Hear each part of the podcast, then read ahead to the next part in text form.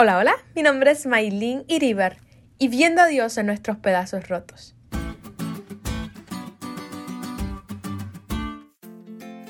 Todos somos probados en algún punto de nuestras vidas. Sentimos como si Dios nos partiera. Así yo me he sentido.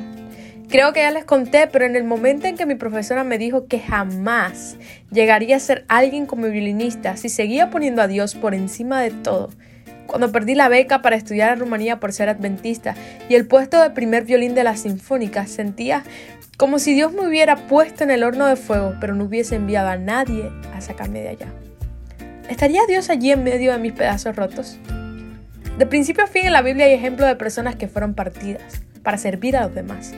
Moisés fue llamado a soportar olas interminables de chismes y críticas al conducir al pueblo de Israel a la tierra prometida.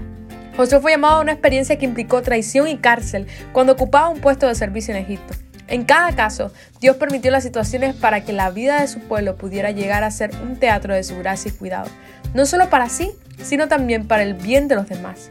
Dios puede usarnos de la misma manera. Es fácil sentirse enojado y herido en esas situaciones, pero la mansedumbre es la capacidad que Dios nos da para soportar esas cosas con paciencia y sin resentimiento. Dios puede usar cualquier situación que parece no tener salida para tornarle una bendición. Él usa cada uno de nuestros pedazos rotos para mostrar su poder y misericordia en nuestras vidas. Él es fiel y jamás desampara a los que le buscan y dice su palabra porque a los que aman a Dios, todas las cosas le ayudan para bien. No una ni dos, todas las cosas. Nuestros pedazos rotos son usados por un Dios de amor para bendecir. Hoy, casi tres años después, salí de mi país para venir a los Estados Unidos para estudiar en Andrews, con una beca de matrícula completa en Music Performance para terminar mis estudios en violín. Ver cuántas maravillas Dios ha hecho en mi vida es la prueba de que con Jesús jamás hay pérdida, que Él usa nuestros momentos de mayor vulnerabilidad para hacerse grande en nuestras vidas y que jamás desampara a los que le buscan. No tengas miedo de rendirle todo a Jesús aquí y ahora, aunque parezca no tener sentido, aunque otros no lo entiendan.